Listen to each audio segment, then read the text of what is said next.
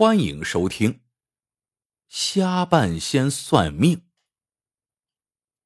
在东十里有个算命先生，常年镇口摆摊，身形猥琐。早年因患眼疾，瞎了一只眼，但算命奇准，人们便管他叫瞎半仙。他这人也怪，每日只算一卦。不讲究什么贵人多付氪金，穷户少收补钱。凡来求卦者，只需五十枚大钱，保他一日吃喝即可。这日一早，来了个农夫，满面红光，从皱巴巴的口袋里摸出五十文钱，摔在瞎半仙摊前。瞎半仙微微点头，示意他坐马扎上。问他要算什么？农夫名叫王庆勉，住在邻村，说要算近期的运势。瞎半仙把好眼闭上，用瞎眼瞄了半晌王庆勉。这是瞎半仙独一无二的绝活，因为眼内生障，这只眼就像一只烧制失败的玻璃珠，浑浊不堪。但在算命的时候，他就会用这只瞎眼打量客人，此招叫混眼看浊事。瞎半仙说：“你近期有灾，还不小嘞。”王庆勉脸色变了变，讪然道：“屁话！我实话告诉你，近日我运气不错，老捡钱。”你瞧见这五十钱了没？还是我进城卖面在桥洞拾的呢，捡了这么大两串，特意跑你这里照顾生意。之前俺没算过命，第一次来你就给俺说这种丧气话。瞎半仙指了指瞎眼，摇摇头，不言语，意思很明显：你将来的事儿，我这只眼看得一清二楚呢。王庆勉仍不服气：“你们呀，就会编排客人有灾有难，然后诓骗人家钱财，告诉所谓的破解之法。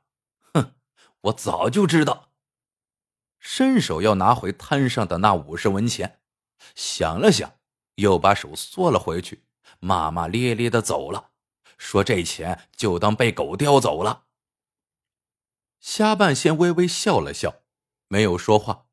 钱到手了，收摊儿，去旁边店里有滋有味的喝酸梅汤解暑。次日，摊前来了一个读书人，虾半仙问他是要算前程还是补姻缘。年轻客人还未说话，旁边窜出一人，声音炸雷一般：“半仙儿，还认得我不？”正是昨天的王庆勉。瞎半仙瞧他那副神气，知道来者不善，就微微点头，嗯了一声。王庆勉大笑道：“你昨日说我什么来着？近来有恶难，还不小。哈哈，我昨天在菜园子翻地，咣当一锄头下去，你猜怎地？掘出一个小箱子，里面……”有四十三个银锭，可把我家那婆娘乐的嘴都笑歪了。看他还敢不敢整日激我没本事、没能耐？四十三个银锭啊，夏先生，我忙活一年也挣不了半个银锭，一下子来了四十三个，哎，都愁的不知道咋花了，头疼，头疼啊！这大概就是你说的灾厄了吧？言罢，拍了拍虾半仙的肩膀。他如此大声说话，引来几个路人围观。王庆勉饶有兴趣盯着虾半仙，看他怎么收场。哪知虾半仙一脸平静，咳嗽两声，清清嗓子说道：“我说你近日有恶。”还不小嘞，要不咱等几日？王庆勉自个儿讨了个没趣但因为天降横财，心情大好，也不想跟这糟老头纠缠，指着虾半仙嘿嘿一乐：“你这老东西啊，真是煮熟的鸭子嘴硬。得了，我也不跟你一般见识了。”转脸对那个读书人说道：“小伙子，你也要来一卦吗？别问什么前程姻缘了，你就问他你能活多少岁吧。”年轻人不似体雷形弱之人，王庆勉说这话也是故意恶心虾半仙。年轻人听了，尴尬笑笑。王庆勉舒畅至极，扬脸走了，鼻孔朝天。虾半仙依旧摇摇头，问年轻人：“客人要算什么？算我能活多少岁吧？”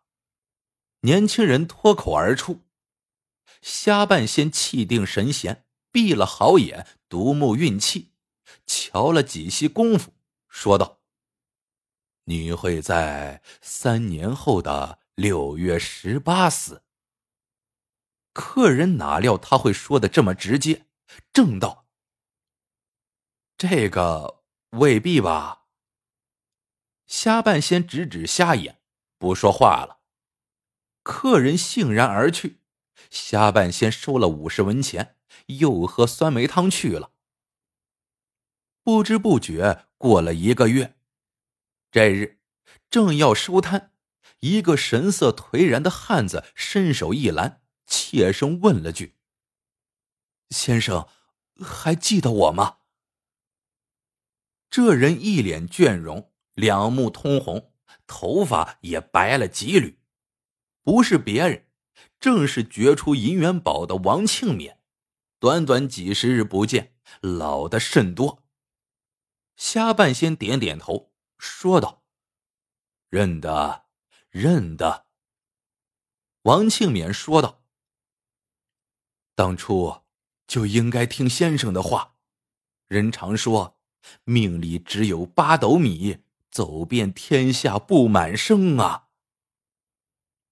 原来，王庆勉发横财的消息不胫而走，平日八竿子打不着的亲戚闻讯赶来。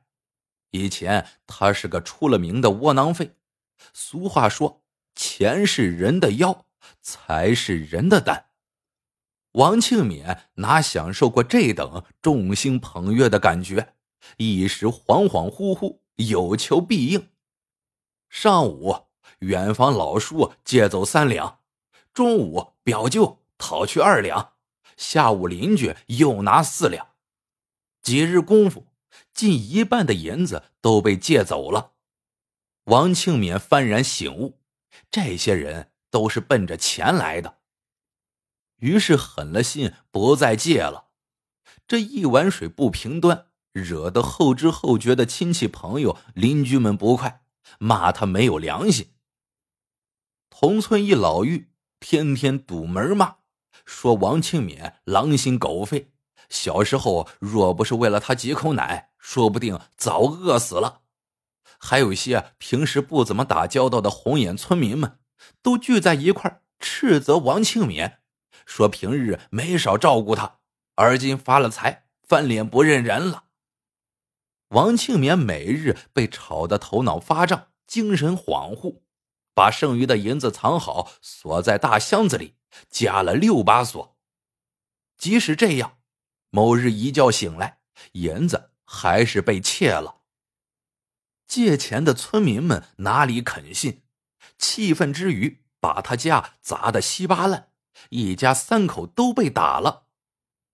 半夜暴雨，夫妻二人抱着儿子，呆呆的瞧着雨水淅淅沥沥，在屋里汇成一个个小水坑，欲哭无泪。这钱没了，还落了个坏名声。王庆勉忽的怀念起以前的日子，虽然窝囊了些，但总不至于成为众矢之的。倒完苦水。王庆勉告诉虾半仙，他要搬走了，村里再也容不下他了。之前借出的银子一个铜钱都要不回来，还真是场恶难。王庆敏唉声叹气，瘸着腿走了。这日子不知不觉的过着，虾半仙仍是一日一卦，氪金五十文。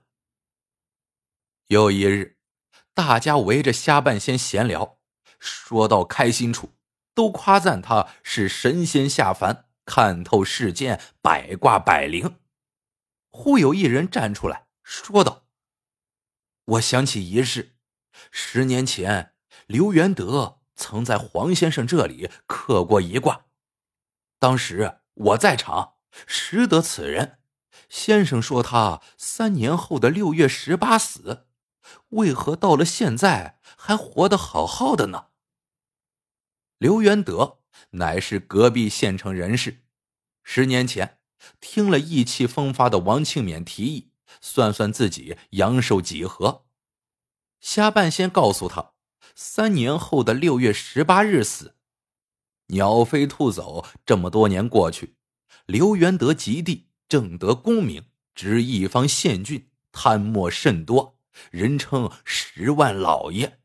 说他的银子有十万两之巨。虾半仙脸色严峻起来，独目如电。我这只眼。害过眼疾之后，便能看到凡人瞧不见的东西。客人生平，在我看来，就是一段段文字，记于册上，无一不准。此孽障刮得无数民膏，惹万人唾骂，在我看来，早就死了。再过数载。刘元德东窗事发，家产悉数充公，囹圄之中被狱卒几张湿纸贴面活活憋死。据交代证词，他入室之后，第一笔赃银是一个修水渠的商贾送来的，那天是丁酉年六月十八日，自此泥足深陷。不晓得在那晚。他会不会想起三年前瞎半仙说过的话？不过，那天过后，他确实已经算是一个已死之人了。故事到这里就结束了。喜欢的朋友们，记得点赞、评论、收藏。